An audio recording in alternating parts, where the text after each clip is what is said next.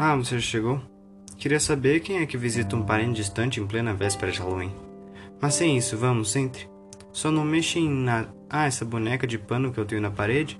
É uma história bem peculiar. Pelo seu jeito, eu recomendaria ouvir com os ouvidos tapados. Ok, ok. Piadas à parte, deixa eu contar como é que foi essa história. A história se passa no Brasil em 1995, em Belém do Pará. Naquele ano, Belém estava sofrendo com um assassino em série que sempre achava um jeito de entrar nas casas do seu alvo e depois se escondia no quarto do seu alvo, esperava a noite e o matava. Ele tinha um símbolo que era uma boneca de pano feita à mão, sendo que suas vítimas sempre eram crianças. Muitos dizem que ele se escondia debaixo da cama ou até mesmo no armário. Mas além dele, há mais duas pessoas muito importantes para essa história.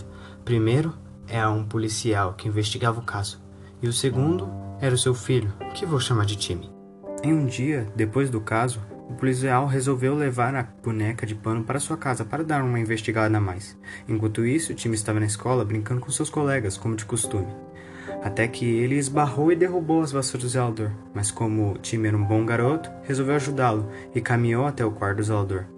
Após chegar ao quarto, via muitas coisas como baldes, rodos e outros, mas também tinha bonecas de pano fazendo o time se perguntar por que havia bonecas ali.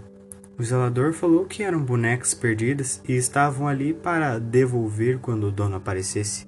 Depois do ocorrido, o time foi para casa e se passaram algumas horas até que seu pai chegou com a boneca.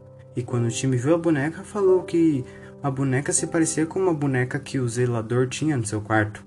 O policial instintivamente correu para a porta e na cabeça do policial tudo se encaixava.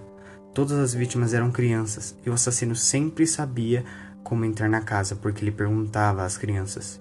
Entrou na escola que ainda estava aberta e foi diretamente ao quartinho do zelador. Após chegar ao quarto, viu o zelador com algo afiado em suas mãos, mas rapidamente o imobilizou antes que ele pudesse reagir ou falar algo. E enquanto o imobilizava, eles viu a boneca com a etiqueta de marca. Sendo assim, prenderam o zelador e mais tarde, quando o policial voltava para casa depois do trabalho, e pensou: se a boneca era feita à mão, então por que tinha a etiqueta de uma marca conhecida? Depois desses pensamentos, ele correu para ver Timmy, que já estava dormindo, mas ele não estava em seu quarto. Ele pensou: talvez ele esteja com a sua mãe, mas ele também não estava lá. O policial pensou mais uma vez enquanto corria até o telefone.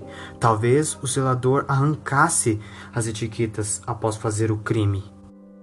Pegou o telefone e ligou para a delegacia e perguntou se o zelador ainda estava preso.